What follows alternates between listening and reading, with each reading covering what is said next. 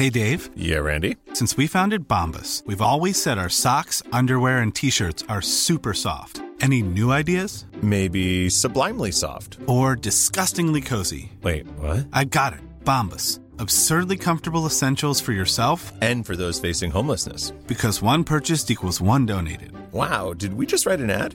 Yes. Bombas. Big comfort for everyone. Go to bombas.com slash ACAST and use code ACAST for 20% off your first purchase.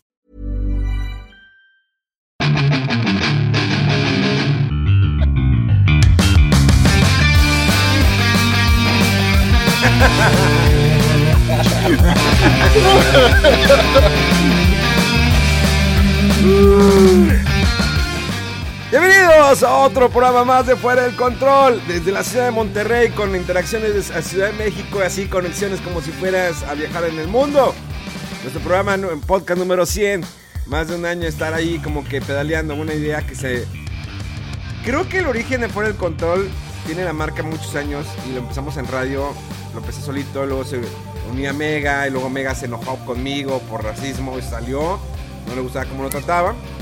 Lo siento, digo, son historias de que siempre le decía que pues, porque era negro y cosas de eso. Pero eh, era de cariño, siempre ha de cariño. Y pues, Mega no enojó, después ya entendió y luego regresó. Y luego, y luego estuvo Rodolfo un, un tiempo. Y todo eso de radio lo llevamos a radio comercial, luego televisión, y otra vez a radio, y así no lo hemos pasado. Eh, como mujerzuelas, ¿no? En, es- en esquina a esquina, cuando dices, bueno, pues aquí ya, ya, ya exprimí todos los clientes, me voy a otra parte a exprimir más clientes, y luego me voy a otra, otra esquina a exprimir más clientes. Y luego, pues ya tenemos a... Fíjense que, eh, Javier, ahorita eh, estábamos platicando que está bien curioso que jamás nos imaginamos que cuando nosotros veíamos Nintendo Manía, os íbamos a... A ser más famosos. No, no, de famoso, famoso eres tú, no. A, lo, que voy es este que eh, te veíamos de, ni, de pequeños en la televisión. Dijimos, en algún momento eh, eh, nos imaginamos que íbamos a estar platicando contigo, teniendo una charla, interactuar. Jamás, o sea, yo no imaginé niño. Yo decía, ah, ese niño tiene cara de chiflado y luego ese pelo de, de hongo y... Pero bueno, pues... Era este, lo, lo- era lo noventero, güey. Los Backstreet Boys lo usaban, güey. O sea, este, Leonardo DiCaprio. Era el corte de- del año, güey. No te puedes quejar. Sí, no, sí, era, era- era el- Bueno. la época, ¿no? Pero Sí, me acuerdo, pero O sea, no me parezco a ninguno de ellos, que quede claro, güey. pero es que ese, ese corte de hongo, no sé, estaba muy curioso. Bueno, o sea, estaba muy de moda en la secundaria también, ¿no? El- o en la primaria, que todos tenían el, el- el de hongo. Pero sí, jamás nos imaginamos que íbamos a tener la oportunidad así como que platicar contigo de grande. O sea, te escucho y es como que, pues trato de imaginarme el niño, ¿no? Debemos de poner, quitar, eh, igual, cuando no puedas poner la cámara, ponemos tu fotografía de niño y ahí está ah, ah, hablando el niño. Pero ya ves, o sea, eh, eh, hay gente que no sabía que eras eh, hijo de Gus Rodríguez. Hay personalidades que No. no sabían que no eras el hijo de No, Gus no, Rodríguez. no. Como Había dicen, unos que no sabían, ¿verdad, Memo? Yo siempre supe. Pregúntale a Franco, güey. Franco fue el que dijo. Y digo, no, es que ese niño me cagaba, que no sé qué. Ah, pues hijo. ¡Oh, chico! ¡Oh, chico! ¿Has visto la tendencia esta de TikTok de... eh, eh, dime el momento más este, incómodo de una entrevista a una celebridad? ¿El que te eches un Y- pedo? No, no, no, este, ay, ahorita te lo busco. y entonces ponen pues diferentes entrevistas que han salido mal y me mandaron esa de Franco, me dio muchísima risa. Ahí sí, se vio bien mal Franco. Digo, supone que es ñoño y todo el, todo el rollo. Y, momento incómodo de que, ah, caray, bueno, este, público difícil. Vamos a empezar. Tenemos eh, eh, a, a mi lado izquierdo, eh, desde el lejano oriente, llega la Mega Manía. ¡Yahoo! ¡Yahoo! ¡Yahoo! ¡Yahoo! Man. Pues como siempre, otra vez aquí con ustedes. Es todo un deleite, es un orgasmo visual con ustedes. No, no, no. ¿Qué, más puedo pedir? ¿Qué más puedo pedir? Oye, sí, ¿verdad? Entonces, y tenemos eh, la parte de, de allá, eh, tenemos al señor Rodo Wolf. ¡Uh! ¡Uh! La cara de Javier. ¿De qué, qué tipo de ¿Dónde niños me son salió? estos? 22 ganas del podcast.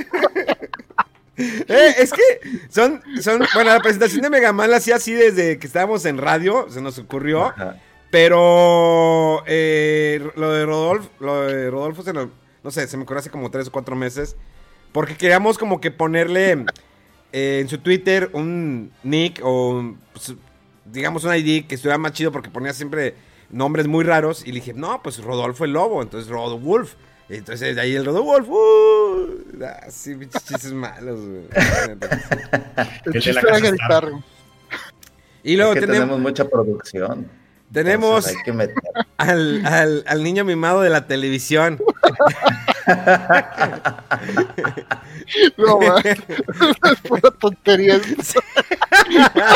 Güey, Al niño mimado de la debes, de confesar, debes de confesar que era uno de los niños más odiados de México. ¿Por qué? Porque eras el hijo de. Y todo el mundo me lo ha dicho porque decía, no mames, este güey juega videojuegos y le pagan y sale en la Envidia, tele. sí, sí. Entonces me, me han dicho, güey, te envidiábamos, te odiábamos. Fíjate que yo, yo no te odiaba, simplemente decía, tiene cara de chiflado con ese pelo. Eso es- era todo. Dije, tiene cara de chiflado. Y decía Rodolfo, güey, ¿por qué tiene, ese, lo- tiene cara de chiflado? Y luego Rodolfo de que, no, sí a mí me caga. Rodolfo sí era muy hate tuyo, güey. ¿Ves? Ahí está. güey. La- Lo- lo que molesta es la risa. ¿Ves? ¡Ah! No, hombre. No, lo, lo que decíamos era eso que dice Javier, de hecho, de que mira qué, qué chido debe ser este, estar ahí yendo a todos lados y jugar los juegos antes de que salga y no sé qué. Pero no, no, eso es- ya es puro hate y carro lo que está chichando. Yo sí decía, tiene cara de chiflado. Y más, más, más con ese corte horrible que tiene de hongo. Este. De que, papá, papá, quiero tener este corte de cazuela. Y lo, ah, está bien, mijito. Pero es que la moda estrenó largo. No, no, no, papá. Yo quiero tener así, honguito. Y vestirme fresita con mi franelita y toda cosa. Y decir que soy niño buena. Güey, pues literal me, literal me vestían, güey. Y si te quedó la costumbre. No, fíjate que ahora ya Sí, tienes güey, ya. Mira, pinche playera ahorita de 100 pesitos. Sí, ya ahorita es cuando dices, bueno, pues ya se acaba la fama. Y uno empieza a, a buscar, a reciclar. No, yo igual sacas las playeras que te dan en el E3 y dices, bueno, pues son las que traigo abajo. Yo las playeras que me daban en el E3 las utilizaba ya eh, abajo con, con sudadera. Porque pues, ya te dan de buena calidad. Aquí en México, muchas agencias o eh, PRs te dan playeras, no chafas. No, no quiero decir Fíjate que marcas. Justo, ahora sí que no, no es por quemar a, bueno, no, no quemar, al contrario, como por ensalzar a una marca, pero ayer justo me puse una de The Last of Us que me hizo favor de mandar play. Y está bastante buena, bastante cómoda, güey. Hay unas que me acuerdo que mandó de God of War, porque pues, ya no es la misma eh, agencia que la lleva aquí en México. Qué mala era la de War. Eh, Era una plasta, una plasta, o sea, realmente era el, el símbolo de Kratos y, una plasta era dura, entonces nada más esta parte no se arrugaba. Entonces, toda la playa puede estar arrugada, menos la, la plasta. Entonces, cuando ya la dabas muchas veces, ya la plasta estaba como que doblada y tenías el doblez. Y yo que, what the fuck, ahí está el doblez. Pero que se todavía- arrugaba toda la playera alrededor del engomado, ¿no? Así Exacto, eh, ho- horrible. Pero fíjate que eso se los, das, se los dan a los seguidores y los seguidores se la siguen poniendo. Pero nosotros, o sea, dices, pues es que está bien chafa la calidad. No es porque tengamos más dinero o que seamos ricos. No, no, simplemente que dices, bueno, pues me compro ya una, una oficial. Mira, no, no digas que, que no es de ricos, güey, cuando traes una sudadera del E3 y esas no bajan de 40 a 50 dólares, güey. Yo en mi vida he comprado mercancía del E3. Pero se la regalaron, se la regalaron al vato, ¿no? no ¿De verdad tú crees? No, sí, la compré 49.99. Entonces, no y a por ti, estar Rodo, mamador, ¿qué Y, hablando que no es niño rico el güey. Pero, es- y esas ¿Ves? son las que tienes que comprar el, y- un día antes, porque cuando llegas al E3, y pues todos, todos ustedes han ido, llegas al Ahí va el E3 problema de niño rico. y está la tienda abierta, pero como que apenas están ordenando las playeras y tienes que comprar las chidas, las tienes que comprar antes de que abran el E3 porque luego se acaban. Digo, ya al final eh, te vas a, a escarbar eh, las ofertas. Me acuerdo, no me acuerdo alguien de qué medio, creo que fue de Level Up o de Atomic, no me acuerdo, que se fue así en. Ya están cerrando el 3, era la última hora. Regresa con una caja y me dijo, no, es que pagué 200 dólares, pero meto lo que me dieron. Y empieza a sacar playas el vato y lo que, no, pues te la vendo 10 dólares. Y empieza el vato a vender en donde está el, en el Media, eh, de- ¿dónde era el salón de Nvidia? Sí, en Media Press. Eh, ahí están, y ahí estaba vendiendo playas. Entonces, al último, el último, el tercer día, es cuando empiezan, no, el qué, sí, tercer día es cuando empiezan ya las ¿Tercer día? ofertas. Bajan de que a mitad de precio, el ve- 20%. Bueno, el segundo, al segundo en la tarde, porque ya muchos, muchos medios ya no nos quedamos a veces al tercer día. Bueno, ya sí, cierto, el tercero es como que el forzado. Pero acuérdate que como ya abrieron también al público, pues ahora sí que también la gente es donde empieza a, a pagar. Ah, sí, es que a mí nunca me gustó la eh, no, no me no me gustó la idea, no estoy en contra de que el público pueda entrar al E3. Ya digo, al contrario, qué, boni- qué bueno que tengan esa, esa experiencia. Pero creo que la organización no es la misma. Por ejemplo, te ponían tus citas en tal parte, en el hall, o el primer hall, y lo de que, ah, la siguiente, cita, la siguiente cita vete hasta el otro hall corriendo. Y está el montonal. Creo que el primer año cuando lo abrieron al público, sí estaba bien crítico el primer día.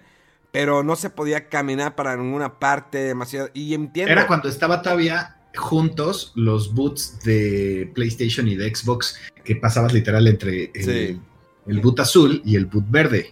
O sea, Y era imposible caminar ahí. No, no, se- no, no se podía. O sea, ¿cómo le hacías?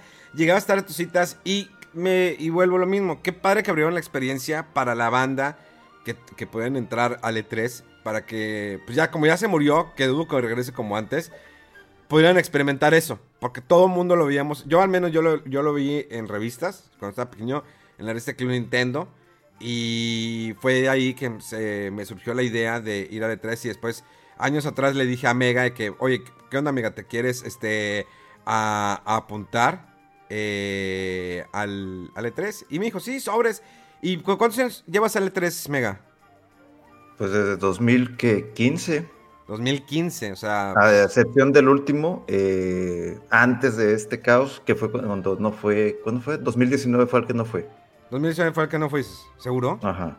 Sí, ese fue. ¿Y con quién fue ento- entonces? Ah, me acuerdo que llevé a quien arroba a Chucho y, a- y al Doc, ¿no? Creo que sí. Sí. Sí, sí. Entonces, eh, creo que fue una bonita experiencia cuando, pues estaba chido el E3, ¿no? Que había mujerzuelas, decanes, ibas y te paras. Porque creo que a Mega le tocó, no, ni un piquito. Bueno, a lo mejor y sí, una que otra decán. Pero no, te- no sé si te acuerdas, Javier. o Bueno, no sé en qué época fuiste. Digo, yo creo que cuando eras niño, pues no, no pensabas tan morbosamente, tan morbosamente como lo haces ahora. Al contrario, pues era todo un puberto. Ahora, ¿Qué es eso? Y aparte, era el único niño. Entonces, todas de- decían, ¡ay! ¡Ay, qué lindo! Y te abrazaban. Y, y- y- y el, ¡Claro! el, morro agarrándose ¿no? entre las chichis, ¿no? No. No tanto, no tanto, pero pues, hasta me daba pena abrazarlas. Estaba todo el- Entonces, era más, era más fácil y más divertido. Y este, pero a los niños ya nada más los dejaban entrar y aparte eran niños como los hijos de desarrolladores o de directivos, pero ya hasta el último día en la tarde. Entonces yo entraba desde los keynotes, que eran cuando eran los importantes, los buenos en el Kodak Center, en el Kodak Theater, perdón, de Nintendo.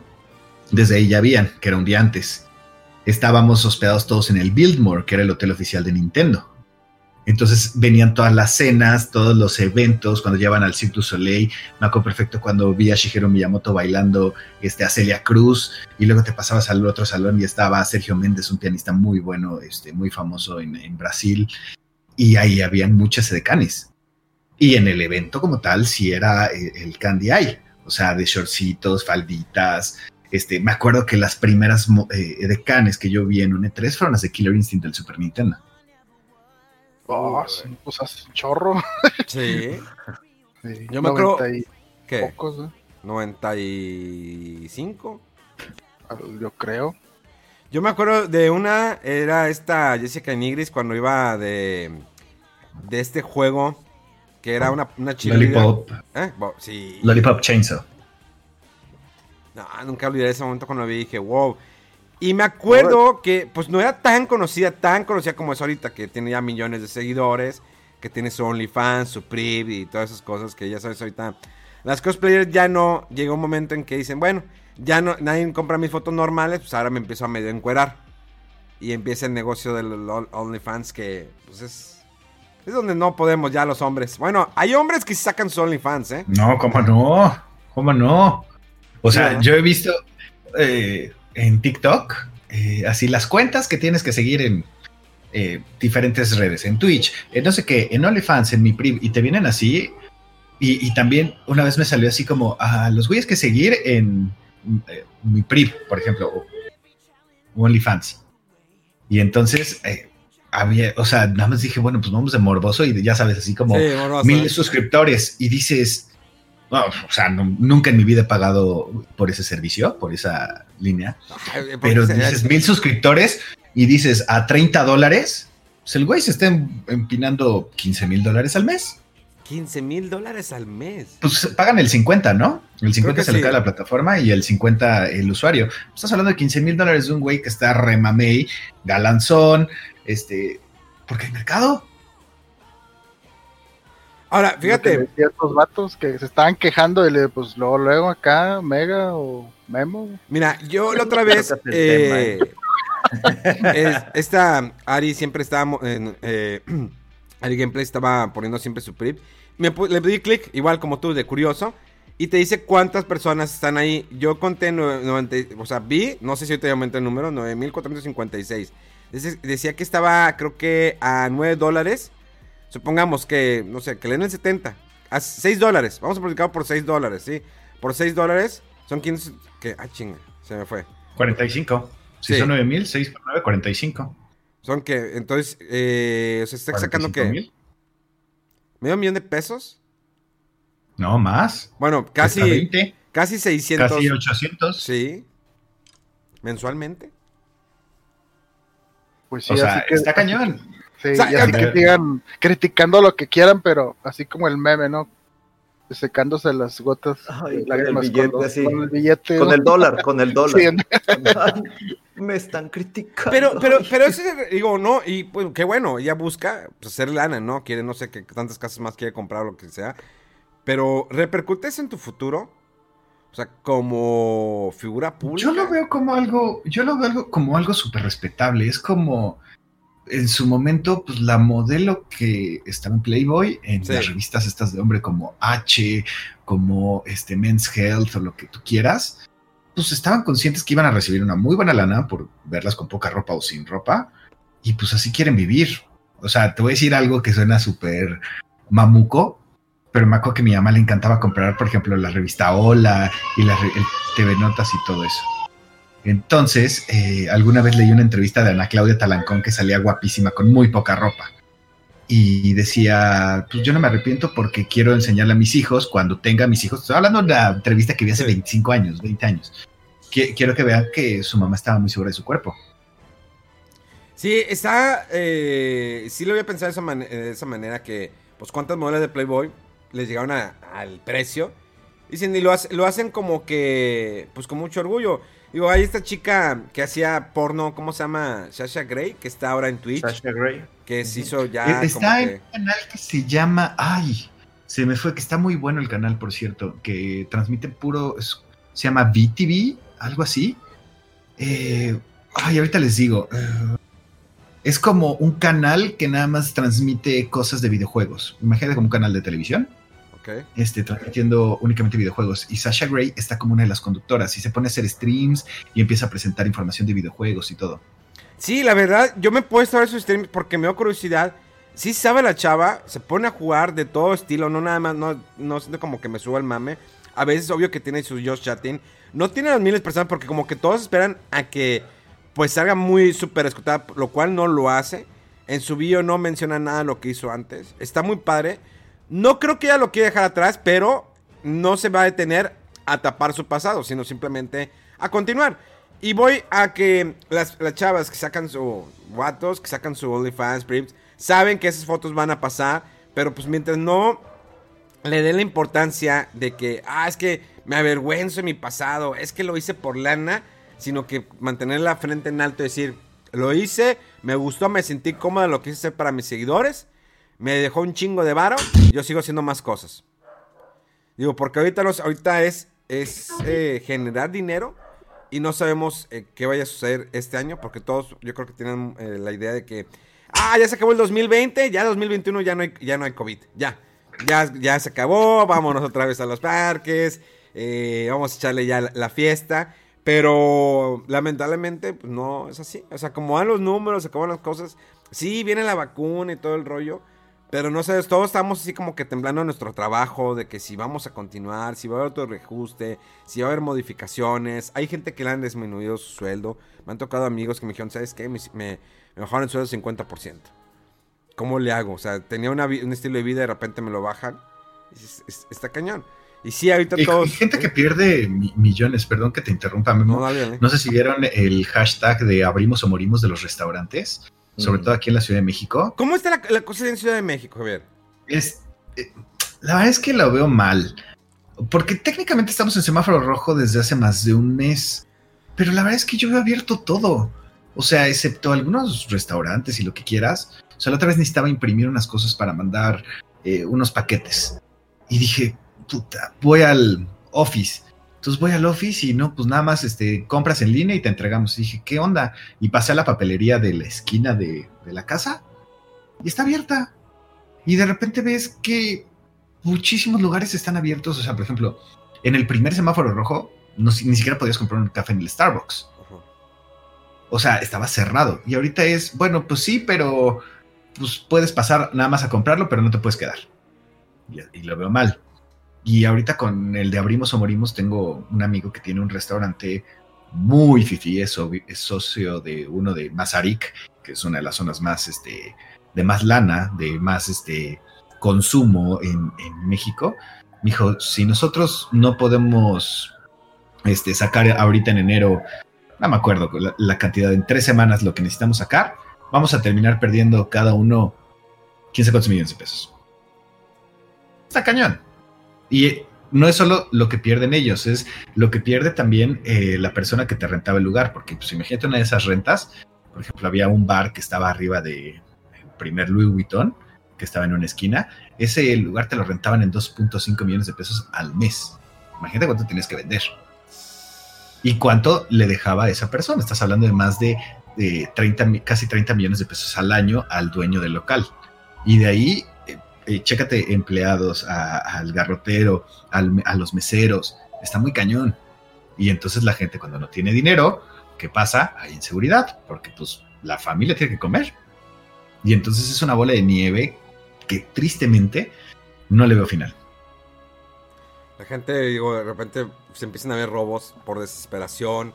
Ya no se sabe eh, que cómo pueda terminar las cosas. Aquí también hay negocios que han ido cada vez cerrando y cerrando.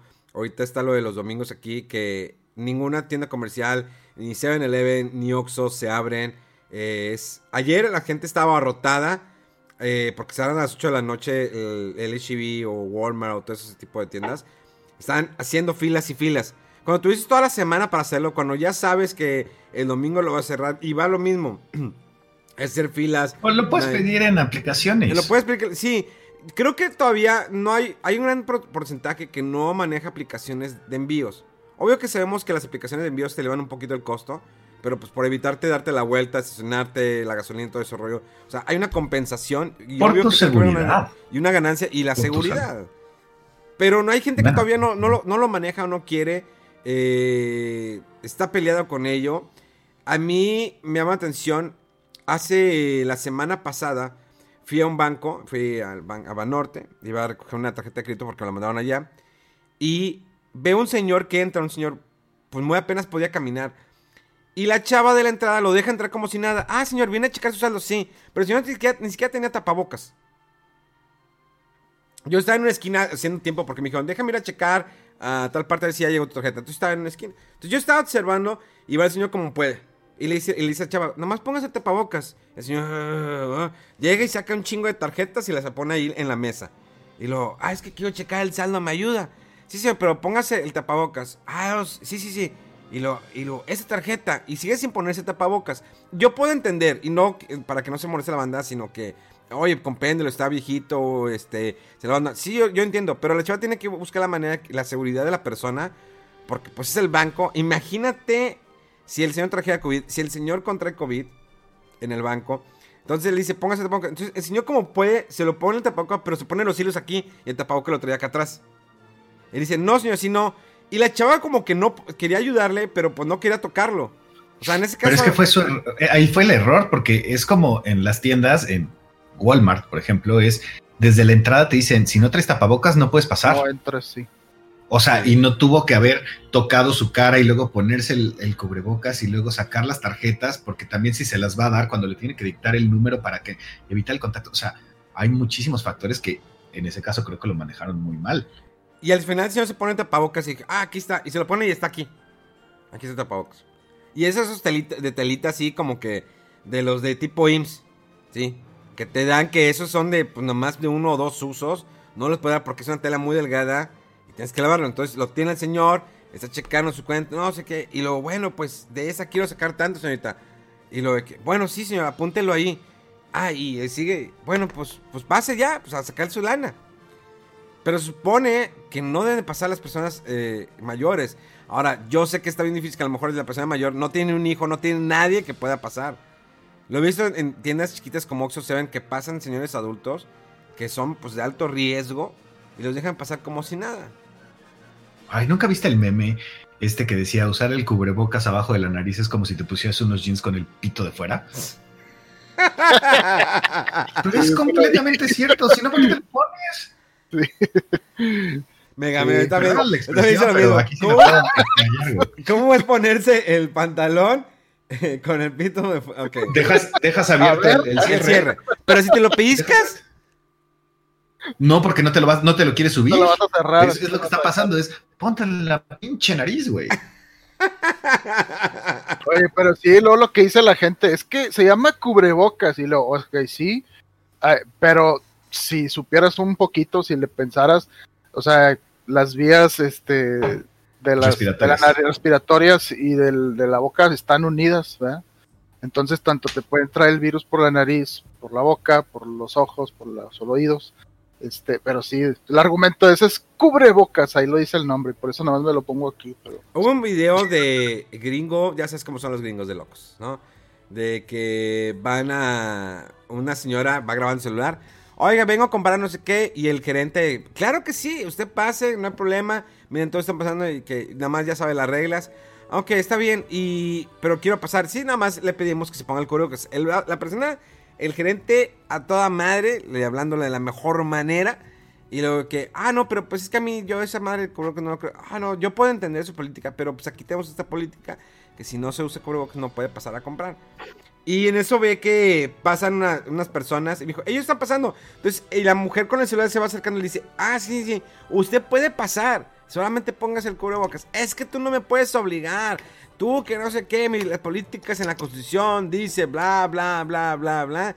Dices, ¿por qué todavía a esta, eh, algo tan sencillo, no te están pidiendo que te pongas un, un traje de médico, de ornato ni nada. Te están diciendo nada más, cubrebocas.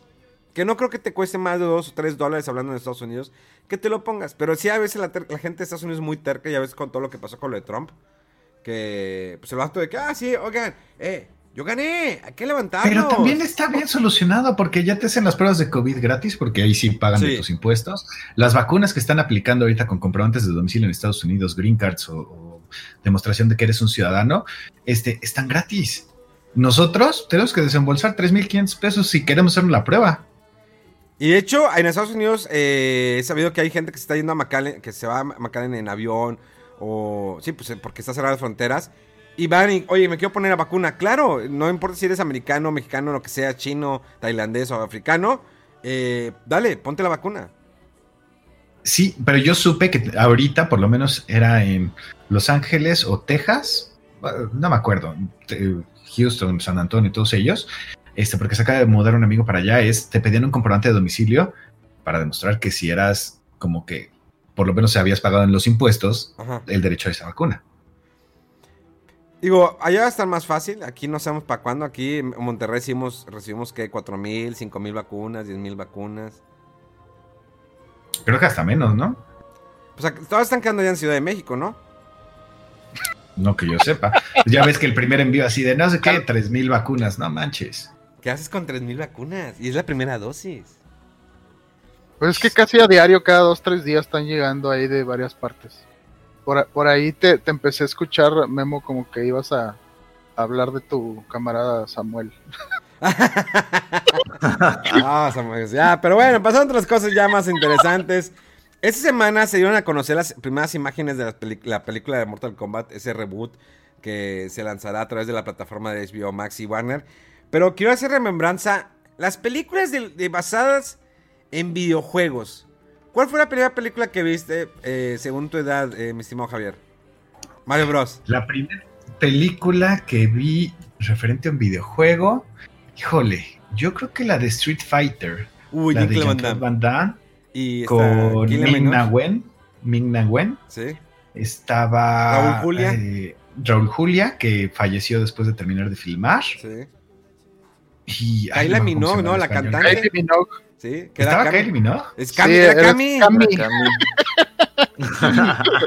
Justo ahorita que hice todo lo de, lo de la subasta de mi papá, tenía unas playeras firmadas mi papá y, y se fueron a subasta por Ming Na Wen y el actor de Vega. Entonces me acuerdo perfecto de ellos porque fue una de las primeras entrevistas que yo hice en inglés para el programa. Porque vinieron a México y presentaron la película y estaban las maquinitas, ya te acuerdas que sacaron la versión de Street Fighter de la película. Entonces era como el Sí. Mortal Kombat con Jean-Claude Van Damme este, y tenías a los mismos actores como el- en el videojuego de peleas. Malísimo, malísimo, malísimo ese juego. Horrible. Pues era, era como que querían hacer la versión de Mortal Kombat, pero Street Fighter. Pero se vio muy malo.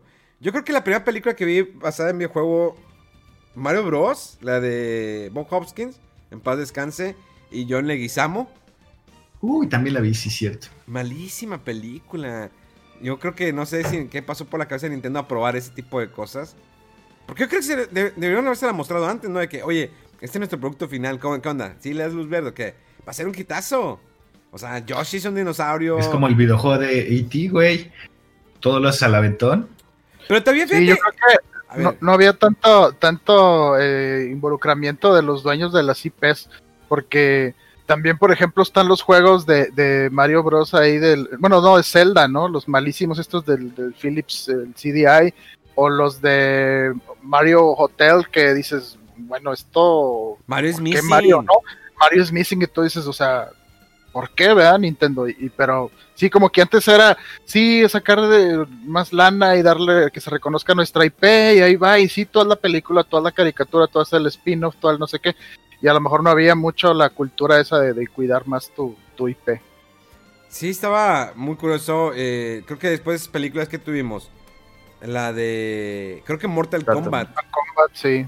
que fue la, la mejor. La mejor adaptación. ¿Por qué le haces ojos? ¿Qué? ¿No te gustó la de Mortal No, Kombat? no, no, sí. O sea, es que me estoy acordando que fue la de Mortal Kombat. No, y es que fue esos la- ojos de niño Estaban Las de. Resident Evil, las de Tomb Raider. O sea, estoy Double tratando de también. mentalmente. En Mortal Kombat sí estaba muy, muy, muy fregona. A mí me gustó demasiado, la disfruté de principio a fin. La música, el- la, la canción que ya se hizo icónica de Mortal Kombat. Tan, tan, tan, tan, tan. Sí. Y ya la 2 fue mala. O sea, yo la 2 hace poco, hace un año, dos años, la conseguí en Blu-ray. Dije, a ver, voy a verla. Dije, no, te pases, es muy mala, muy mala en los diálogos, muy mala en todo. El único es el fanservice de que se ponen los personajes de los Mortal Kombat hasta el Mortal Kombat 3 Ultimate. Y ya. Y luego después creo que sacaron una serie que estuvo en YouTube que está muy buena de Mortal Kombat. No sé si la vieron. No me digan que Sí, no la-. Legacy, Legacy, ¿no? ¿Cómo se Legacy. No la viste. Vi.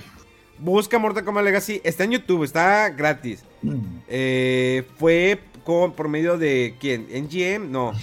Era Machinima, ¿no? Machinima cuando todavía, cuando todavía existía. Ay, no me acuerdo quién que involucrado, sí. pero está bueno. O sea, me gusta ver series, pero soy malo viéndolas. ¿A qué me refiero? Yo terminé apenas el viernes Game of Thrones. Bueno, pues es la Rosa de Guadalupe medieval, así que pues, la neta es como que. eh. O sea, pero difícilmente me clavo con una así que diga. Esa vela, te va a gustar, está muy bien la historia. Es igual como la de Street Fighter que sacaron para YouTube, ¿la viste? No, ¿verdad? Hay una Street Fighter muy buena que está en YouTube, también la sacaron. Y está muy bien hecha. Eh, creo que Silent Hill fue un buen acierto la primera de Silent Hill. La 2 ya no tanto. A pesar que la 1 le cambiaron como que el protagonismo que pues en el juego era el papá, el protagonista, y aquí pues era la mamá y todo el rollo que cambian. Y lo que más hubo de películas.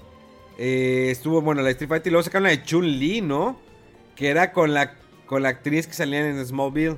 Con esta Lana Lang. Lana Lang. Sí. Uf. Me cagó esa serie. Put your hands Ay, era buenísimo. Era muy buena, Mega. ¿Qué te pasa? No, oye, e- es que era un Dawson's Creek con superpoderes, entonces. Dawson's no, no, Creek. Es que nunca vi Dawson's Creek para poderlo Es, criticar de haz de esa cuenta manera. que es el mismo de que no, me lloro", y te lanzó rayos. Entonces, no pude, yo no pude. O sea, te lo juro que le quise dar y dije, este es un Dawson's Creek, pero con superpoderes. Entonces ya no pude. Es y que todo el es- mundo me ha dicho, está muy chida, está muy chida, pero no pude. es que No está- sé si después se mejoró. Sí está muy dramática eh, Smallville, sí tiene sus momentos, pero tiene, tiene sus muy buenos momentos. Claro que cuando juntan a la Liga de la Justicia, que cuando Clark era joven yo no me acordaba de eso, que sale el Aquaman, sale Cyborg, sale Flash, eh, está muy, muy chida esa, esa parte. Pero después ya, ya cuando Lana ya tenía poderes, Lex Luthor se muere y luego, bueno, ok, ahí vas como que con el cómic, pero te, la- te adelan- adelantaste la muerte mucho antes. Porque pues la muerte de, Ale- de Lex Luthor es cuando ya es adulto y, y quiere escaparse de la ley y todo ese rollo. El final... Pero ponle que, que las primeras temporadas estaba Sí. divertido conocer el. Eran cuates, güey. Sí. Y entonces Lex Luthor se siente traicionado. O sea, la primera, eh, en el primer capítulo, en el piloto, la escena, estamos hablando de principios del 2000, cuando lo atropella en el Porsche, es muy buena el, el- Sí. el efecto. O sea, y cómo empieza es, soy tu amigo, pero pues te empiezo a investigar y somos amigos y al mismo tiempo es Lana, que tú la ves en las primeras películas de Christopher Reeve, este, de lo que tú quieras es, Lana aparecía en tres escenas. Y le hicieron toda una pinche historia Sí. para decir es la prima de Louis Lane y de repente empieza a conocerse así, así y cómo va dominando los poderes. Estaba padre. O sea, eso era a mí lo que me gustaba. Y aparte, pues, no sé, o sea, como que estaba un poquito más chiquito de esa edad, pero pues los problemas de, güey, yo quiero jugar en el equipo y ser el mejor. Y entonces cuando jugaba de coreback con los poderes estaba muy cabrón. Entonces agarraba la kriptonita para decir, bueno, quiero ser como un poquito más humano, entonces era malísimo. Entonces tenía como ese tipo de cosas, este, como crisis existenciales de pubertos adolescentes que estaba interesante. A mí se me hacía muy guapa Erika Durance, que es esta Luis Lane. Es muy guapa. Guapísima. Eh, lana no, no me gusta, o sea, no. O sea, dice, ¿por qué esa lana asiática? No la hago. A ver, van antes que se me enojen todo. No estoy el feo porque sea asiática, pero decía, a ver, lana asiática es como el Superman asiático, ¿no? El de Luis el Ah. Clark, la nueva aventura de Superman. No, díganme que se acuerdan de esa, de, de esa serie. Eso sí. O sea, que era el Superman O sea, asiático. Chloe, Chloe estaba muy guapa también, la alemana, que Sí, ahorita el- que de está- tráfico de niños o de... que está en la cárcel, que ya se, va a Sí. se divorciar de su novia porque no sé qué rollos. Pero no, se me hacía muy mamona. No me gustaba esa, esa, me caía mal. Después de repente como que se me hacía bonita y lo dije, ay, que sí se la tire el Clark. Le dé el superpoder. Bueno, Ah, me molestaba. eh, la de Luis en Clark, la nueva de Superman, me gustaba. Sí, te- sí tenía sus buenos momentos. Ya al final, como la cortaron, fue malísimo. El, el final de que, ay, me aparece un bebé afuera de mi casa. Ya somos papás. ¿Sí se acuerdan? Ese Esa no la vi. Ah, bueno, al final eh, ellos querían tener hijos y no podían, no podían. Y de repente les aparece, el- les tocan la puerta. Y abren la puerta y era un niño. Y lo, oh, ya somos papás. Y se acaba ya la serie. Se acaba. Sí, eh, estaba rara. Te digo, tenía sus buenos momentos. Y ahorita van a volver a sacar otra vez de otra de Luis en Clark. eh, las aventuras de Superman. Que es con el Superman que salió en la nueva serie de Super Chica. Que es el que está como que, pues está medio flaquillo, marcadillo. Digo, obvio que para mí siempre el mejor Superman es Christopher Reeve y luego este eh, Henry Cavill. No hay más. Henry Cavill, eh, o sea, el güey es el prototipo de Superman, pero como actor es muy malo. Sí, eh, como actor es Estoy malo. emocionado salvando a la Tierra. Estoy muy Sí, triste. su falta de expresión. Por eso The Witcher le queda muy bien. The Witcher le queda muy bien porque el. Porque el es muy inexpresivo. Sí, el vato siempre es así. Entonces le queda muy bien. Pero como Superman sí le falta expresión. O sea, por ejemplo, para mí la de Hombre de Acero se me hace una gran película. Muchos dicen, es una mamada. No, sé qué". está a mí buena. me gusta. La, la- este, las tomas este, que tienen eh, sobre el hombro y cómo se va moviendo y cómo te lo presentan como ma- más, este, humano. Sí. Y el güey, pues te digo, o sea, es, es impresionante. El güey está mamadísimo. está- o sea, es como el prototipo de Superman. O sea, es co- eh, ay, ¿cómo se llamaba el otro? El, el que tenía el peinadito, pero que salvaba. Ay, ¿Cuál? el, el que era anterior, este, Jay, eh, Ruth. eh, Ah, Brandon Road. Brandon Road. Brandon Root. Ese güey. Ese güey, pero. ah, era como el de los cómics. ¿No? Pues, o sea, sí, pero no era tan impresionante como el otro. O sea, es seguía siendo como la malla completamente azul, Sí. el calzoncito, y, y el otro es así como más metálico, más este, impresionante. Le Sí, quitan el pinche más. calzón. O sea, que ya ahorita sería algo ridículo en nuestra época tener el calzón. Pues ya no se lo regresaron los cómics, ¿eh? Se lo habían quitado. No, sí, sí, sí, te digo en la película, por lo menos también después en Liga de la Justicia, en la- lo que están preparando de continuación, o sea, ya es como un poquito más adaptado a lo que es ahorita la generación de vestimenta. No lo pondrías un pinche honguito, ¿verdad? De peinado. No, pues no, ya no. Pero, el no. pero le pone todavía el, el- el flequillo así que a Superman, ¿no? Sí, se lo pone. Pero se lo ponen como un poquito más fino, no como Sí. el otro güey que sí estaba perfectamente estilizado, güey. Ah, no, sí es cierto. La, la de Brandon Road, esa de Superman, me gusta la escena nada más del avión. O sea, la escena del avión es Muy la más impresionante. Ya. Fuera de ahí, Lex Luthor, el de Kevin Spacey, es muy bueno. El problema fue que la historia era muy mala. A mí me gustó que Kevin Spacey como malo es muy bueno. Malísimo. Sí, es malísima, malísima. Entonces, a mí no me gustó y, nada. y sacarlo del hijo y que el hijo sí le da gripa, se puede enfermar. Sí, no, sí está. Nomás la escena del avión es lo más rescatable.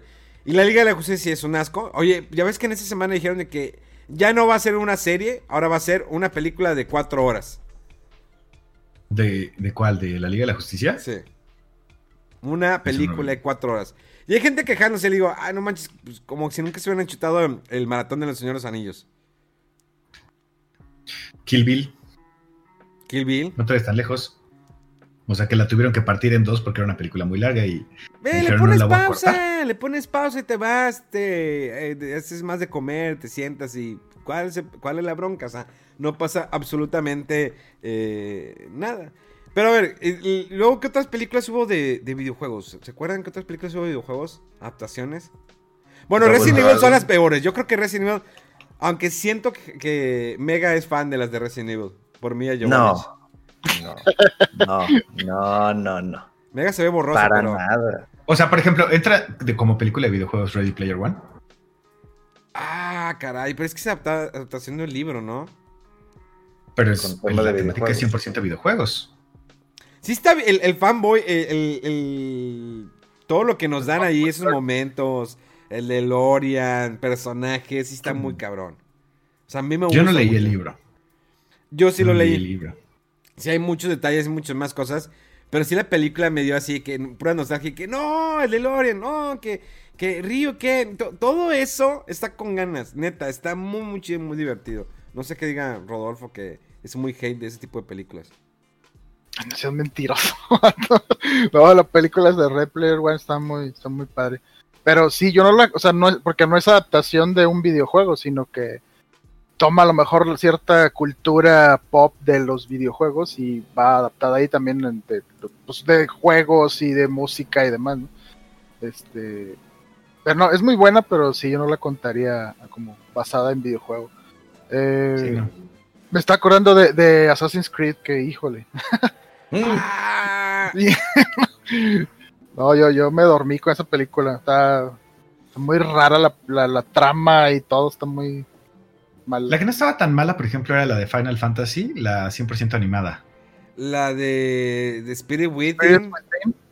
Ay, ¿La primera o la sí. segunda? La de- sí, la de The Spirits Within.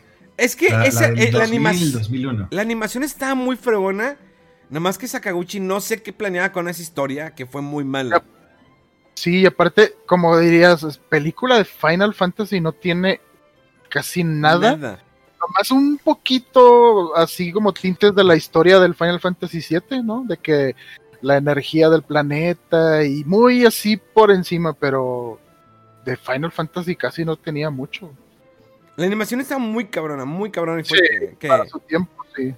Pues fue que crearon ese estudio y luego fracasa esa película y todavía hacen una más que hicieron Animatrix y ya cerraron el estudio. Y ya fue cuando entró en declive, ¿no? Digo, que iba a quebrar Square, Squaresoft en aquel entonces. Y ya se vino fusionando con, con Enix, ¿no? Con Enix, sí. Sí, el estaba la este. de, la de Warcraft. Esa me Ah. Warcraft. Esa me gustó, gustó muchísimo. Esa yo no la vi. Está muy buena. Sí. Es- está buena. sí tienes que ser muy. tener conocimiento del mundo de Warcraft. O sea, sí tienes Pero que no, bueno, Para que puedas como Yo- que disfrutarla todo demás. O sea, puedes verla Ah, y dices, ah, con ganas. Y lo, oh, está bien chido, ya entendí. Pero si eres fan de esta franquicia, no, pues tienes mucho, este, ¿cómo se llama cuando te dan... Ah, se me fue la, la palabra. Te doy esto que a ti te gusta como fan. Eh, ¿El fanservice? Service. Sí, mucho fanservice. O sea, tienes este fanservice y dices, oh, en China le fue muy bien la película. En- alrededor del mundo fracasó. Pero en China no. Allá sí, le super mamó la película. Y está muy Que te ve el 1% de la población y ya lo hiciste, güey. Digo, yo sin La ser neta. fan de esa película, la disfruté muchísimo. Digo, entendí muchas cosas porque, digo, ¿quién no jugó este Calabozos y Dragones, no? Tirando daditos. Entonces entiendes muchos de esos conceptos básicos, la hicieron bien. El simplemente darte lo básico, yo la disfruté muchísimo. Yo tenía la duda, ¿la voy a disfrutar siendo que nunca en mi vida he jugado este juego y que no soy fanático? Obviamente había amigos que la vieron, es que esa arma no la puede cargar porque bla, bla, bla. Yo, cállate, güey, cállate, déjame ver.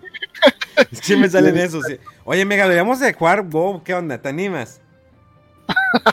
Un mes nada más. Vamos a, vamos a contratar por un mes y vamos a jugar WoW. ¿o ¿Qué? ¿Te animas o qué, Rodolfo? Javier. Ah, Javier tienes papá, no. Cuando eres papá ya, ya valió madre. O Diablo. Y, y están jugando ahorita en la sala FIFA. Ah, bueno. Es que. Oigan, otra película que es muy A ver, buena. a ver. Referente a videojuegos y después se vuelve a adaptar y más al cómic, no sé qué es, Scott Pilgrim. Skull Pilgrim, sí, es- está muy, muy chida.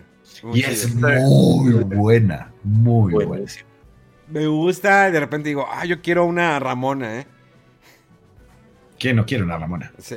Todo el mundo quiere una Ramona. Todo el mundo quiere una Ramona, exactamente. No, está muy, muy chida la película. De hecho, ahorita estoy jugando el Skull Pilgrim de nueva cuenta. Que lo único que le vi así como que especial fue, pues, que tiene DLC y que ya puedes jugarlo en, en multijugador. Fuera de ahí ya, pues es lo mismo de hace muchos años. Pero lo habían quitado, no, de la tienda digital. No me acuerdo. Sí, lo habían quitado Sí. de la tienda digital, ¿verdad? Sí, Ya, sí, creo que porque se terminaron ahí los, los, los derechos, pero pues ya los volvieron a adquirir y ahí está de nuevo. Pero sí, es el mismo juego, es el mismo juego, nada más que trae el DLC que se vendía por separado. De esta Knives Chow, creo que se llama. Sí. Sí, y alguien más, pero sí. sí es Está divertido. Digo, y ya, pues, ¿qué, qué otra película nos A queda? ver. A ver. La de Doom, que salía La Roca. Ah, pero es que Ah, no es, no, es tan mala, Mala. pero esas partes de, de primera, de, de, de First Person Shooter que se ve eh, ciertos movimientos, a mí me, me, me, me A mí sí me gustó esa película. Sí, sí, o sea, no tiene nada de así de muchas referencias tampoco con el juego, salvo esa escena, ¿no? De que una secuencia muy larga en primera persona. A mí se me hizo muy entretenida esa película, está bien, está padre. La de Dead or Alive. Ah, ya nos vamos a meter en. eh, ¿Cómo se llama este señor? El que, el que lleva al traste las películas esas de videojuegos. Eh, esa de Dead or Alive y las de House of the Dead y Hitman. Portal. No, me no es de. Sousa, ¿verdad? No, un director. Ni idea. Silent Hill nada más la 1, la 2 no tanto. Ahí La- te va una película Max Payne, malísima. Con A ver. este Mark Wahlberg. Resident. Max Alone in the Dark. Ah, yo ya ¿Eso no la vi. llegaron, a ver, ¿Llegaron a ver esa No, película? yo ya no la vi, yo ya no la vi. Malísima. O sea, quienes jugamos lo que era Alone in the Dark, o sea, lo que era de monstruos, espíritus, es, que, que uno, una parte creo que la jugué en Dreamcast, estuvo muy, muy chido. Y la película es completamente todo contrario, o sea, metieron un comando armado. Yo de que no, ya desde ahí no tiene nada que ver la película. Entonces era disparos y que el infierno y demonios, pero había comando armado y yo así como que no. Ahí está, ya salió. El nombre del vato este es el V Bowl. Y hace puras películas de videojuegos de cierto tiempo para acá. Que nomás compraba el, el nom- los derechos y eran malísimas todas. House of the Dead, Alone in the Dark, Postal, Blood Rain y muchas otras películas que nomás por porque voy a adquirir la, la IP y, y ya, pero eran muy malas todas esas. Yo creo La que de House of the Dead era en, en un, de que era con chavitos, playa, ¿no? Sí, nada que ver. Ridícula esa película. Eh, Sí, sí. Creo que la de Resident Evil. A mí me gustó la primera. Aparte, yo, era como que fan de Mia Jovovich. Me gustaba mucho sus ojos, muy linda, muy bonita y todo. Eh, sí me la quería tirar, cómo no. Sí tenía mis sueños húmedos con Mia Jovovich. Definitivamente, ¿quién no? Mira, Javier ya se acomodó. Cuando te ves para atrás es que dices, bueno. Ahora sí. ¡Ah! Te desabrochas el- el- el primer botón, ¿no? Empiezo a ver como pinches el teléfono acá. Es que estoy en la cama, literal. O Como Al Bondi, ¿no? Que se pone la mano eh, dentro del pantalón.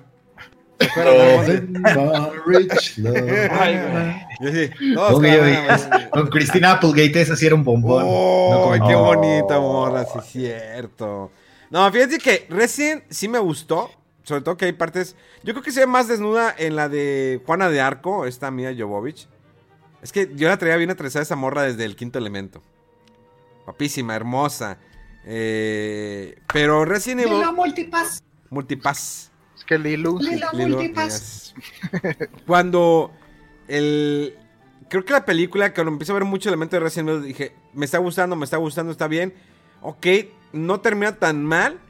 Yo sé que tienen que adaptarla de alguna manera al cine. Va perfecto. Sí me espero una segunda parte. Pero ya con la segunda parte ya empiezan ya irse por otro, por otro rollo. Y que Alice es la personaje principal de todo. Y luego empieza a sacar miles de Alice. Y luego se muere. ¿Cómo se llama esta chava que siempre parece que está enojada? Que sale en la de Rápido y Furiosos, la mexicana esta, latina. Michelle Rodríguez. Michelle Rodríguez. Ah, Michelle Rodríguez. No sé usted, a lo mejor me voy a escuchar muy enfermo, pero ella tiene un algo que me gusta. No sé, no sé, porque de repente se me hace como que sexy agresiva. A pesar que siempre está como que cagada, ¿no? Está, está, está enojada esa morra. O sea, ella, ella nació así. Es muy eh, atractiva, es muy atractiva. Sí. Pero. Se me hace muy atractiva. No es mi ideal, ¿eh? Pero. pues, A mí sí tiene un algo, o sea, y que con esos brazos que me azote, que sobres, tómame, perro. Y lo, oh, soy. Sí, Ella, haría, ella, era- ella haría contigo lo que quisiera ella, no tú mismo. Sí, no, yo definitivamente yo me dejo que haga conmigo lo que quiera la morra. No tengo problema alguno. Que me azote, que me golpee, pero que no me deje. Oigan, pero eh, Resident Evil, sí, ya no supe ni qué pedo. Yo las dejé de ver y creo que ya lo había comentado antes, que un día las vi que estaban en Netflix y dije, a ver, vamos a verlas. Esas veces que la madura no tiene sueño y no sabes qué leer o qué jugar. Puse a verlas y dije, ¿qué? Son, eran son tan malas, pero el problema de las películas de Resident Evil que son tan malas que son adictivas. O sea, no me dejaban, ¿sí? Eh, irme, o sea, que decía, ya, le voy a poner alto porque es, es demasiado, es demasiado mala. No, no, seguía viéndolas y viéndolas y, bueno, ¿qué, qué va a pasar? O sea, ¿para dónde va esto? Pero son malas y recaudaron un chingo de dinero. Pues a mí me son pasó con una película de, ay, de Cameron Díaz que se llamaba The Box. Eh, no era de videojuegos, pero es como mucho el ejemplo que estás poniendo. Que era una película tan mala que dije, ¿qué chingados va a pasar al final? Ah, ya, Y ya. me sí, sorprendió que el final fue peor que toda la trama, güey. Pues es como O sea, de- no mames. Y, así, y, es, y es el morbo de quiero terminar de verla para ver qué chingados pasa.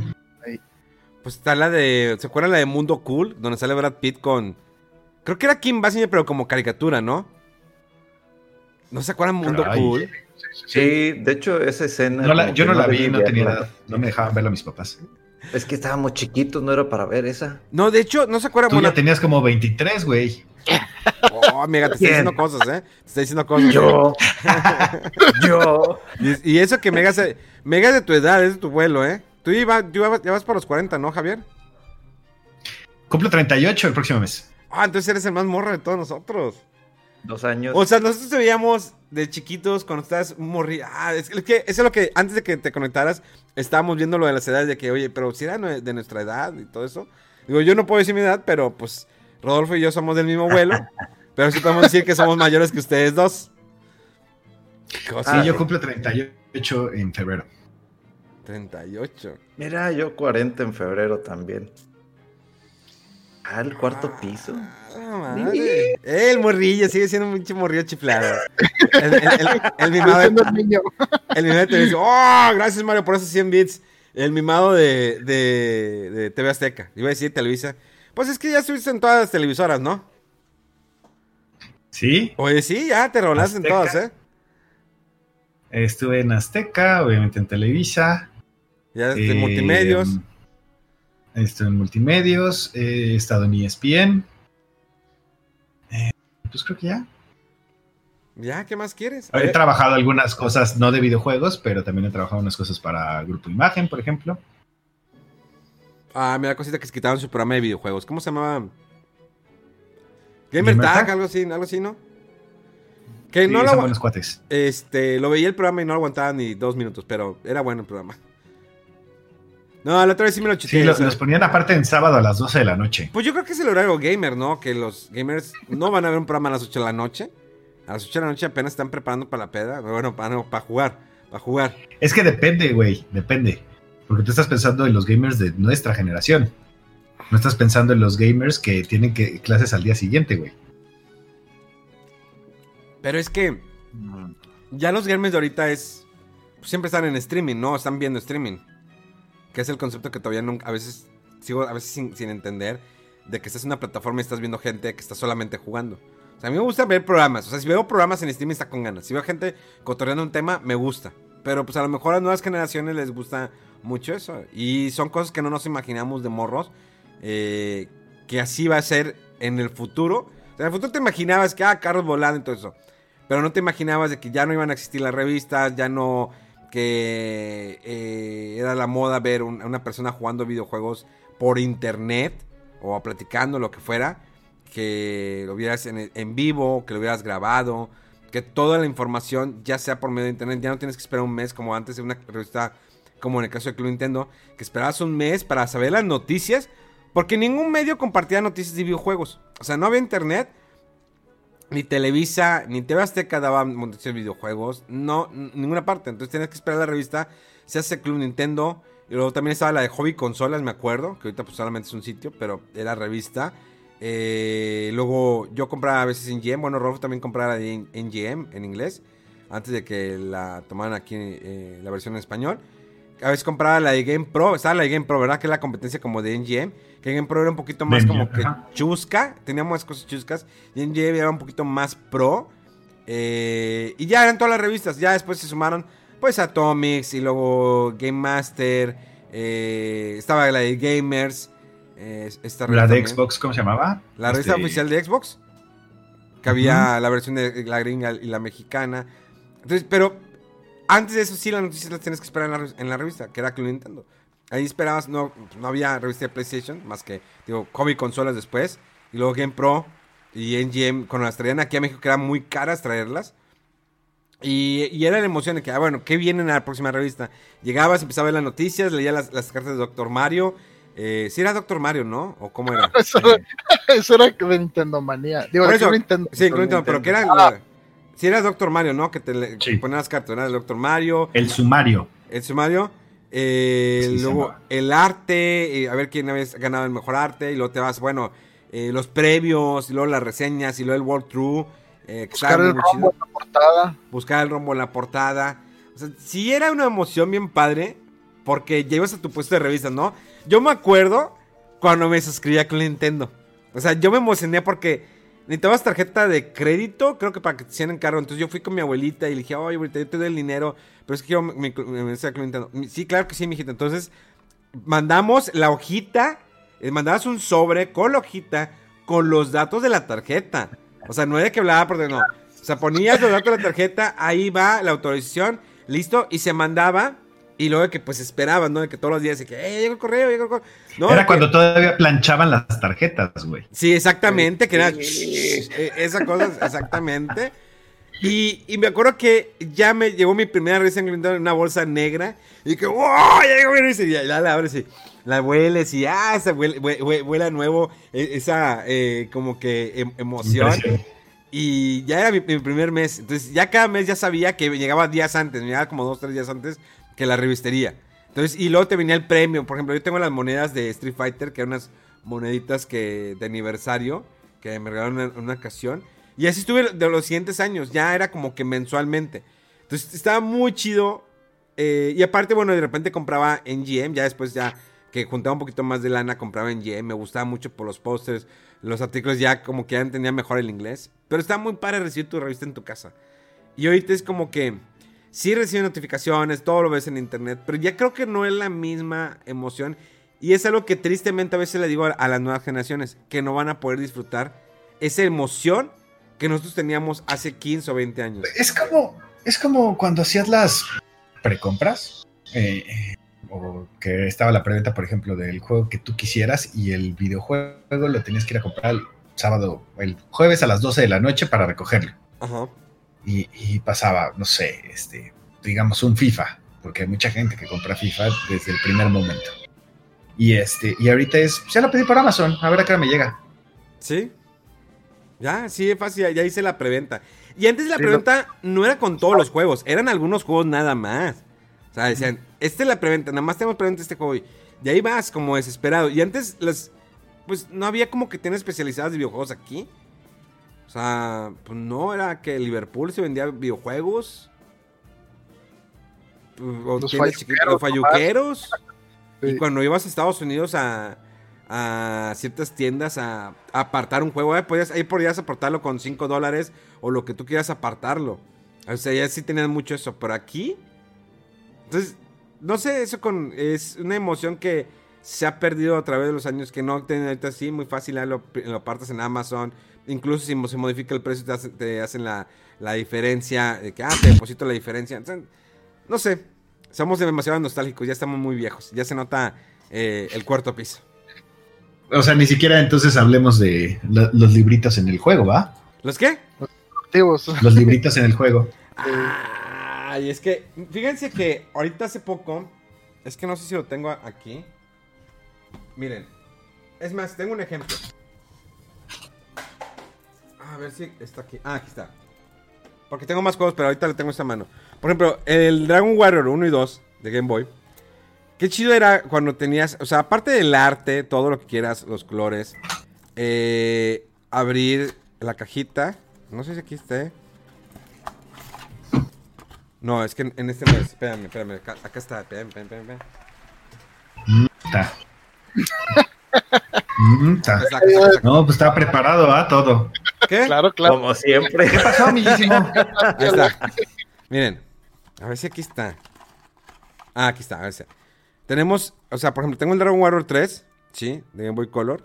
Y era, lo chido era sacar eh, en instructivo. Primero ver qué viene en la parte de atrás y que, ah, que está promocionando, que está promocionando. Y luego ya, bueno, me voy a abrirlo. Y ahí está. Y hasta color venía, no manches. Eso Sí. era muy chido. Chido. Vean, esa emoción de leer el instructivo o leerlo. Cuando ibas de, de la tienda camino a tu casa y que, que no lo podías jugar todavía y te ponías a ver el instructivo mientras. Fíjate que eso yo hacía cuando compraba mis juegos en, en, en McAllen. Sí. Con las ganas. Me acuerdo uno de ellos, este, el de Tailspin. Andaba Ujú. con las ganas de que ya quería llegar a jugarlo en mi Nintendo. Y nomás lo que, que andaba era. tit, tit, tit, tit, ya me lo acabé. Otra vez. tit, tit, tit, tit, tit, ya me lo acabé. Y todo el viaje estaba hojeando el instructivo. Sí. Oye, pero también antes digo, no había tutoriales dentro de los juegos, ¿no?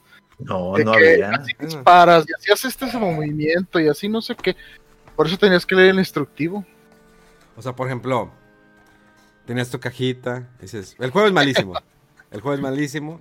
Sacas tu. Este. Tu cartucho. En este caso no, no- no tengo el instructivo del de Karate Kid, pero, por ejemplo, en el caso del juego de Robocop, pues está maltratada la caja. Y dices, bueno, sacas el cartucho que tenía. eh, ¿Cómo se llama? Su cajita. Sí. Y lo tenías en el instructivo. Esto era lo, la, como, con esto nos emocionamos de pequeños. De que, ¿Qué es lo que tiene instructivo? Obvio que había algunos juegos como RPGs, como Dragon Warrior, que tienen mapas. Esos mapas los tengo en otra parte. Pero tenías el mapa, lo abrías, todo el rollo. De hecho, algo que emuló mucho la edición especial que sacaron de Fire Emblem. Que creo que la edición, aquí la tengo. eh, la de 30 aniversario. La edición de Fire Emblem trae es- esta, esta- este cartucho, bueno, que es como de plástico, cristal casi. Emulando como si fuera un cassette de Nintendo. Ah, se lo subiste ahorita en tus historias, ¿no? Sí. Bueno, esta semana.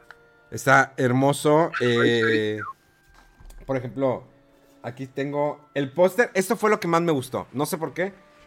La revista Nintendo Power. O sea, Ah, eso los está muy chido. Es- es- es- me- eh, está increíble ver eso. Voltean la parte de atrás que trae algunos specs de- del juego, o sea, escenas, tips. Pero que venga la palabra Nintendo Power, esta revista que fue de las eh, iniciadoras, ¿no? Y tiene, por ejemplo, también el mapa, esta edición especial de Fire Emblem de 30 aniversario.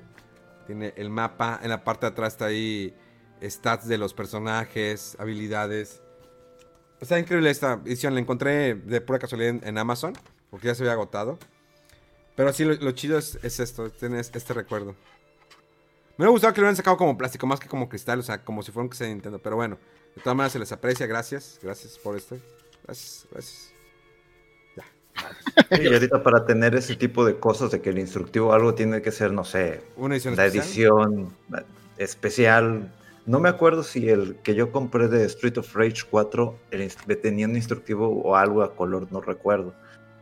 Pero pues ya ahorita si quieres algo de ese tipo y ya que no venga la caja vacía de que el puro disco se, se ve triste. Bueno, para mí se ve triste que lo abro o si no lo, los este las cajas de, de Nintendo Switch lo abres y un cartuchito y ya, no hay nada más. está bien simple eso.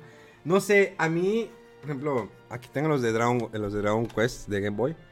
Porque a veces me pongo otra vez como que jugarlos. Cuando era transparente yo me emocionaba. Está transparente, puedo ver la pila, puedo ver cómo es por dentro el cassette. Y los otros, pues, el, normalmente los de, de Game Boy eran así. O sea, dependiendo. Bueno, todos sean grises, nada más que este Dragon Warrior, pues es negro. Ah, en la nueva generación se perdieron muchas cosas. Pero bueno, ya, vamos a terminar, ya nos tenemos que ir. Gracias por haber estado aquí. Eh, ¿Algo más que quieran agregar? Bola de incrédulos. No, nada, Oye, nada más. Vean a. Pilgrim si no la han visto, está buenísima. A ver. Ya que pasaron un chorro de cosas esta semana, Memo. Ay, a ver, a ver, empieza, empieza el chisme. Venga, venga. habíamos, habíamos comentado la, la semana anterior que a ver si pasaban noticias hoy y sí pasaron muchos anuncios. A ver, venga, venga. Eh, bueno, pues el anuncio de los juegos de, de Lucasfilm Games, empezando por Indiana Jones, Ah, eh, por parte de Machine Games. Creo que el mejor juego de Indiana Jones, a mí me gustó uno de Super Nintendo que traía las tres películas, que era del mismo estilo como los de Super Regreso del Jedi, Super Star Wars, Super Star Trek. Está genial ese. Obvio que después sacaron uno para Wii de Indiana Jones. Yo lo tengo, más no lo jugué. Y hay algunos de PC. Digo, acá me sorprende a ver cómo va a estar el rollo. Sobre todo porque digo, pues viene la nueva película de Indiana Jones. A ver si ahora realmente. Pues es que la idea ya la tienes. Haz un Uncharted, viste lo de Indiana Jones y ya lo tienes. O sea, esa sería la mejor eh, la, idea este, que debería ser precisa para un juego de Indiana Jones.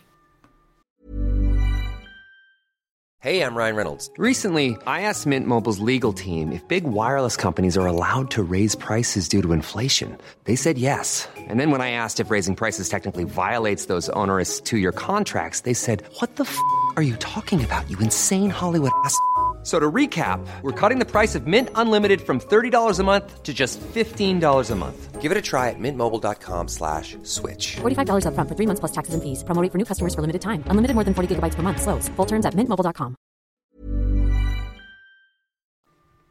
Sí, de- tienen mucha base eh, de dónde sacar ideas, pero yo creo que suena, suena prometedor ese eh, la- eh, el juego de Indiana Jones y sobre todo pues los desarrolladores estos de Machine Games son muy buenos ahí con sus juegos de, de Wolfenstein, que están muy, muy padres. Eh, y bueno, también el otro, pues el juego anunciado bajo Massive Entertainment, los desarrolladores de Division, este, ahora bajo Ubisoft, un mundo, un juego de mundo abierto de Star Wars. O sea, ya no es exclusivo Star Wars de, de EA. Sí, a partir del 2023 me parece que es cuando acaba la, la exclusividad, pero pues ya desde ahorita están haciendo ahí anuncios de lo que viene, se me hizo muy, muy interesante esto, no sé, a ver qué tal, pero pues suena, suena prometedor, parece ser que ya no va a ser eh, exclusiva de un solo eh, developer eh, la licencia de Star Wars y pues a ver si hay más calidad, no hay cantidad de juegos de Star Wars. Variedad, sobre todo, y historias. O sea, porque pues, EA, ¿qué hacía? Los Battlefront, después de Battlefront, ¿qué hizo? Bueno, aunque Jedi Fallen Order está bueno. Jedi Fallen Order, sí, sí, me gustó mucho, está bueno. Y bueno, el de Rogues, eh, Rogue Squadron se llama, ¿verdad? Squadron. Sí. Mm, Yo no lo jugué, pero la gente que lo juega dice que está bueno, que está bien. Yo no, tampoco no, no jugué. Creo que está en descuento en Amazon, ¿eh? Ya. Sí, creo que sí está, sí está, sí salió bien ese juego. Eh, otra noticia ahí rápido, pues que se retrasa el juego de Harry Potter, Hogwarts Legacy, para el 20- Ah, sí. 2022. Sí, Javier se puso triste, lo vi en redes sociales, llorando. Pues es que- Sin es- comentarios. sí, es que es fan de Harry Potter, pero no lo quiere admitir.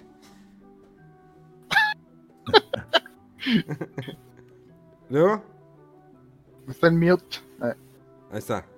A ver, ya, perdón. Sí, sí, Una pequeña crisis con mis hijos. Ah, está bien, está bien.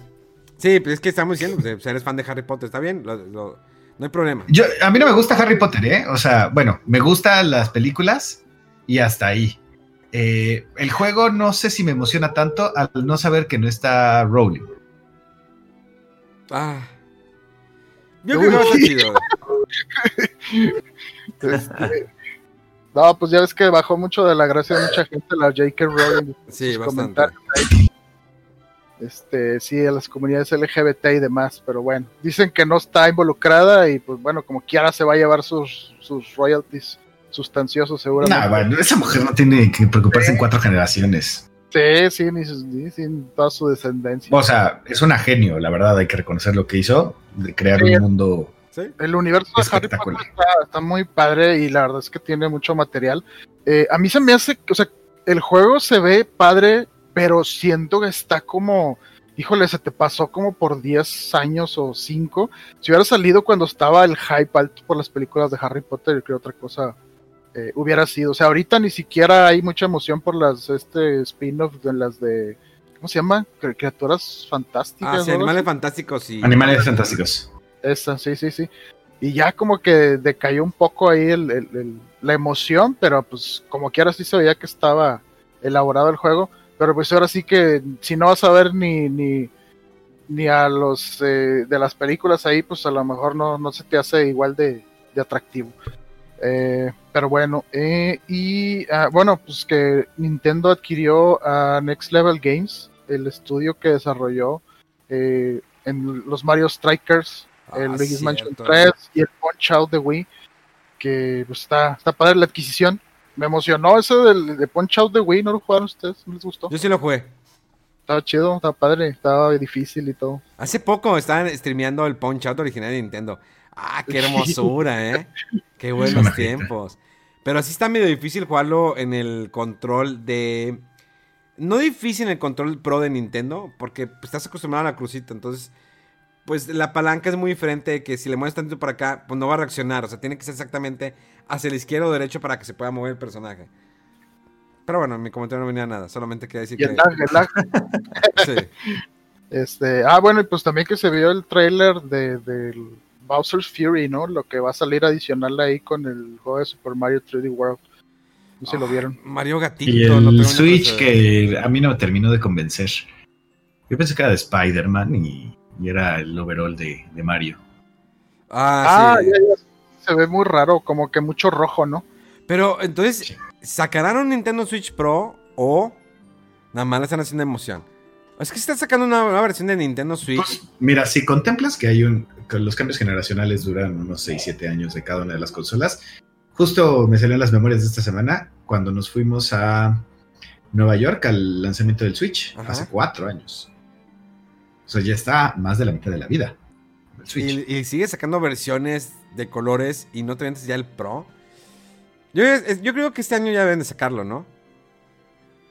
Yo tengo la esperanza, eso sí, que en el 35 aniversario de Zelda, que es el 21 de febrero, Sacan una edición de Zelda de Este. Nintendo Switch para que la compres. además, y anuncian Breath of the Wild 2. Yo creo que sí. Estoy seguro que se están esperando esa fecha, que es muy simbólica, para anunciar la continuación. Y con un collection. Ah, obvio que sí. ¿Y qué? Un Un, co- collection. Yo quiero un collection. Me perdí de varios juegos de, de Wii y de. ¿Cómo se llama? De GameCube. Entonces no estaría mal. El remake de Skyward Sword y. Ándale, eso. Eh, es port, un ya port, urge. Urge, re- re- urge el Sky Sword que lo tengan en Nintendo Switch.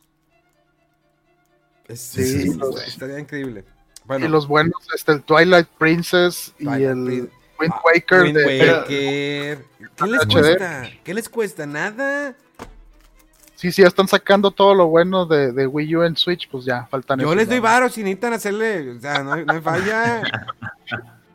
este, le hicimos- hablamos con, con alguien de un OnlyFans, un OnlyFans de, hablamos todas las streamers y todo, sobre para recaudar lana para sacar esos juegos, esos ports, no les cuesta nada. Hasta Rodolfo los puede hacer. Chido. ¿Qué más, Rodolfo? ¿Qué más? No, yo creo que ya sí fue todo. Ahora sí me los aventé bien rápido, nada más para que no se nos pasaran mucho. Ah, bueno, y que puedes escoger a, a tu equipo, todos los fans de FIFA. Puedes escoger a- al Team of the Year. Entonces tienes que votar en las redes de Ah, Electronic pues es Arts. porque le mandaban su playera de, de, de EA. Ah, me se anunció pagadote. Mm. Ah, bueno. Pagadote ese anuncio. Es que, es que, es que no regalan playeras extra grandes. ¿Qué? Oh, no, no. Oíste, marrano. Bueno. Este, Gracias a la banda que nos acompañó en el, en el stream, porque por primera vez eh, streameamos el podcast de Fuera del Control. Eh, no leímos muchos comentarios porque estábamos metidos en la plática, pero agradecemos a toda la, a toda la banda que estuvo aquí eh, durante esta hora, cotorreando. Vieron pues, 50, 60 personas, regresaban y iban. Muchas gracias. Eh, de todas maneras, pues las redes sociales de Javier, la más complicada, ¿no? GR10. ¿O qué es? En Twitter, GRA10 y en Instagram, GRA100. Ahí está. Próximamente ya lo vamos a poner a streamear para que haga cosas eh, ahí. eh, o jugar. Debemos de jugar el, el, el Rust. ¿O cómo se llama este juego? ¿El que está de moda? Pues, Ajá. Debemos hacer un servidor para nosotros cuatro y estar haciendo ahí nuestro desmadre. Pero tú no tienes PC, ¿verdad? Bueno. Para streamear, ¿verdad? ¿O sí? No, pero yo estoy arreglando eso. Ah, bueno, ok. No, vamos a estar a la espera.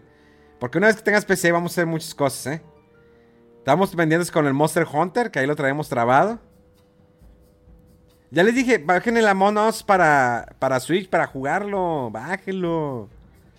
Cu- Cuesta como 90 Ok. pesos.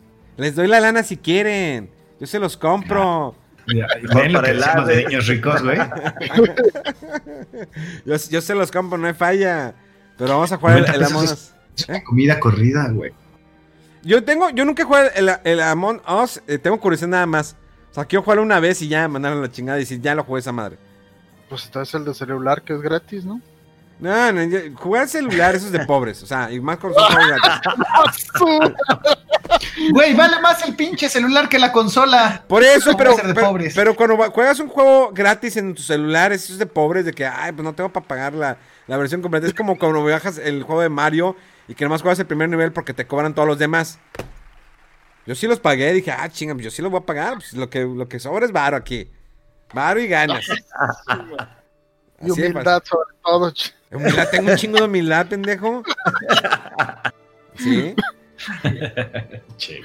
Pero siempre me gusta tener playas de 49.99, no de 29, 39, 49.99. Es como la banda que pregunta. Yo de, de 100 Podría. pesitos.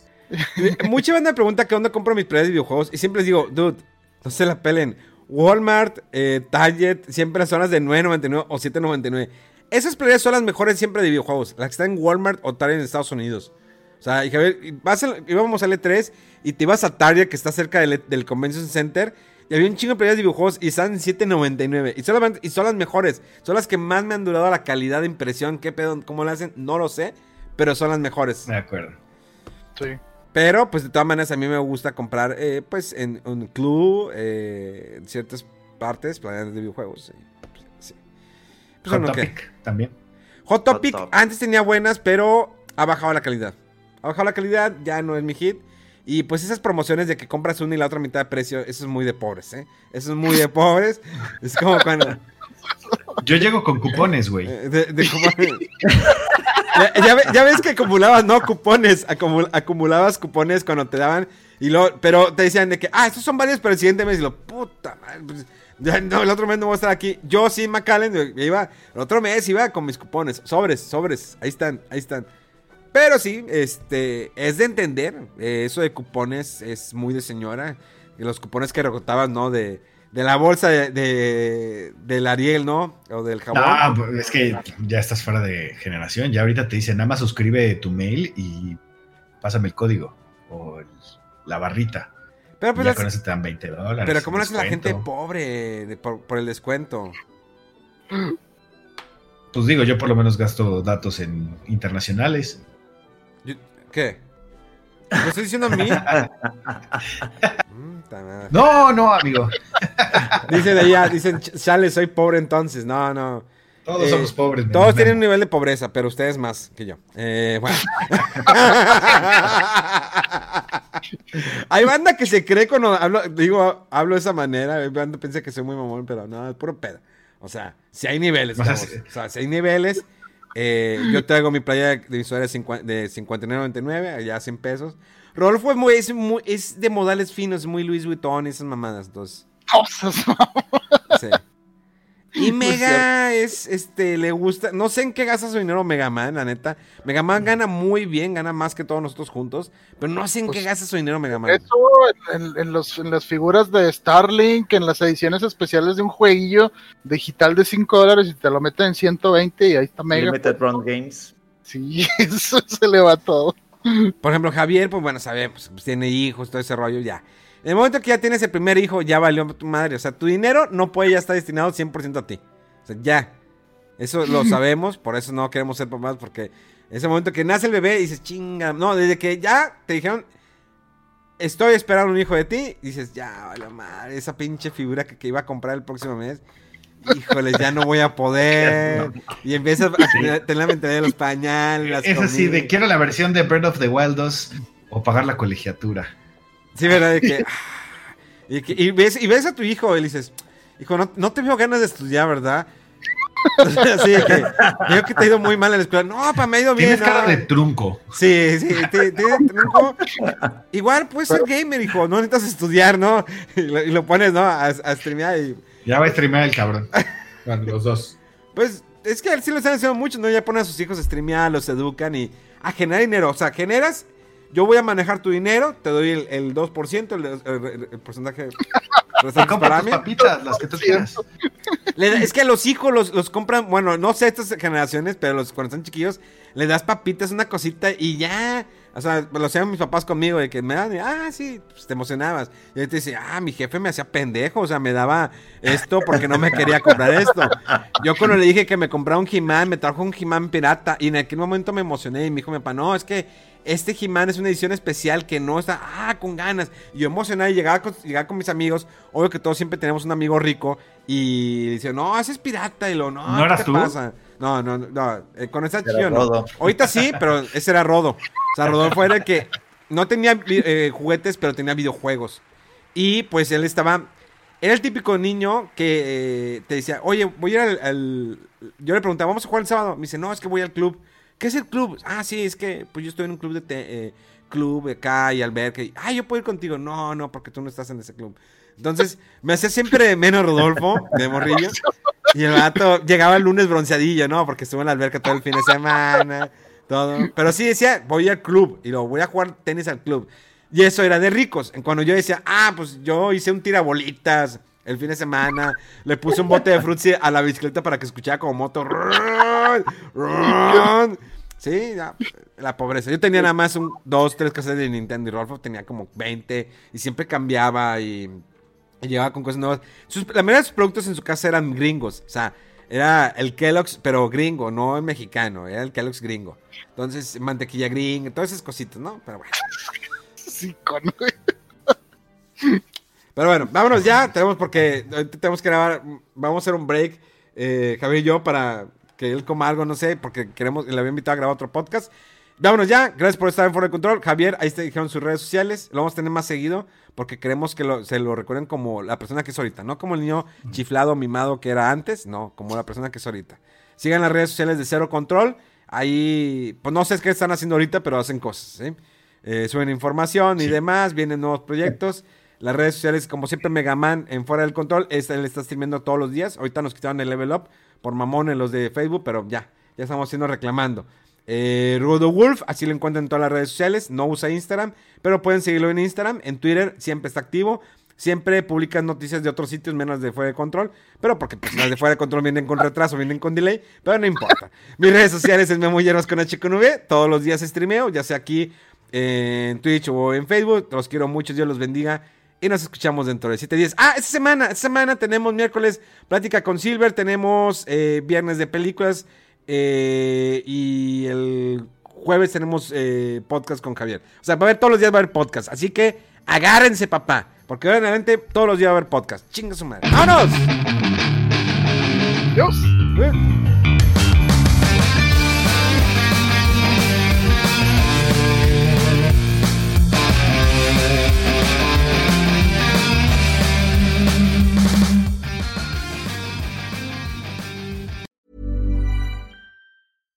Hi, I'm Daniel, founder of Pretty Litter. Cats and cat owners deserve better than any old fashioned litter. That's why I teamed up with scientists and veterinarians to create Pretty Litter. Its innovative crystal formula has superior odor control and weighs up to 80% less than clay litter. Pretty Litter even monitors health by changing colors to help detect early signs of potential illness. It's the world's smartest kitty litter. Go to prettylitter.com and use code ACAST for 20% off your first order and a free cat toy. Terms and conditions apply. See site for details.